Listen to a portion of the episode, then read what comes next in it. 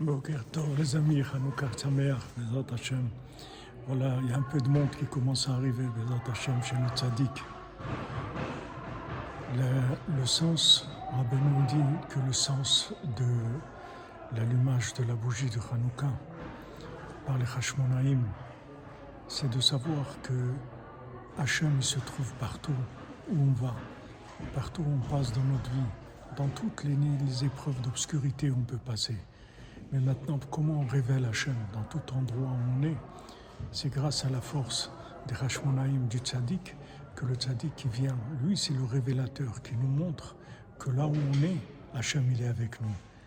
C'est vrai que Hachem il est avec nous partout, mais pour que cette émouna, cette foi, elle soit vivante, il faut que le Tzadik, il allume cette chose-là, il donne de la force il donne de la vitalité à cette émouna. À ce moment-là, on prend conscience de ça.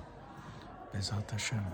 Alors que ce soit un Chanukah Sameach, Bezat Hashem, pour tous les malades, des évoquines pour tous les célibataires, une parnassa extraordinaire pour qu'on puisse illuminer le monde du feu de Rabbeinu, Bezat Hashem.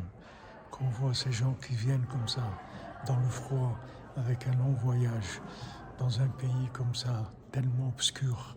C'est le pays de l'obscurité, mamache ici. L'obscurité, j'ai jamais vu, même matériellement, dans ma vie, une obscurité pareille. Jamais. Je suis monté dans l'immeuble vendredi soir.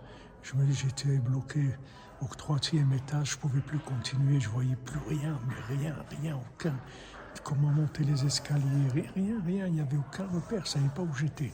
Jamais j'ai vu une obscurité pareille. Et là-dedans, Rabbeinu, il allume.